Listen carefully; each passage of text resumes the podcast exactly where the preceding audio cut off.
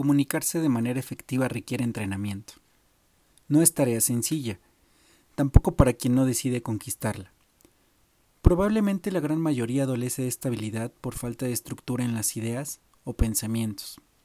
Eso que llaman conectar el cerebro con la lengua se logra con el paso del tiempo. El cúmulo de experiencia hace lo suyo. El músculo se desgarra después de mucho tiempo de haberlo ejercitado. La verbalización de los pensamientos a través de la escritura es uno de los mejores entrenamientos.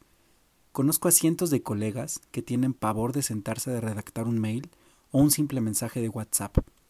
No los culpo. Los entiendo porque comprendo que las palabras pueden construir, pero también destruir. Nadie quiere equivocarse o que la interpretación adversa nos juegue una mala pasada. Otro músculo a desgarrar es el de la exposición en todo aquello que no dominamos.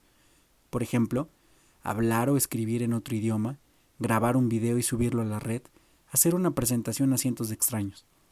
El desgarre mental al que me refiero genera eso, claridad y coherencia en nuestra forma de conectar versus comunicar.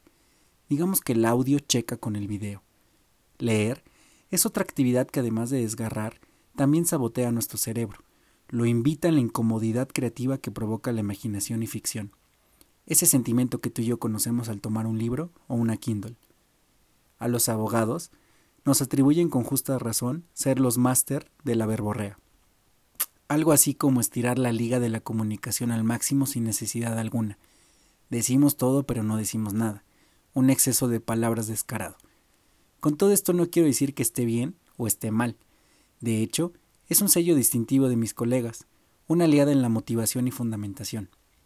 El reto es lograr que se comprenda nuestro mensaje de manera rápida y clara, sin necesidad de traductores especiales, ya sabes, cosas al estilo no entendí qué quiso decir. He abandonado cada vez más esa característica porque dentro del mundo corporativo, la simplicidad es uno de los comportamientos que se taladran desde el día uno. Mientras más simples seamos, los resultados serán mejores. Claro, eso no significa no comunicar lo que se tiene que comunicar. La idea es potenciar nuestra asertividad. Es un creativo y artista quien logra desarrollar esa habilidad, pues estará pasos adelante del promedio. Menos es más.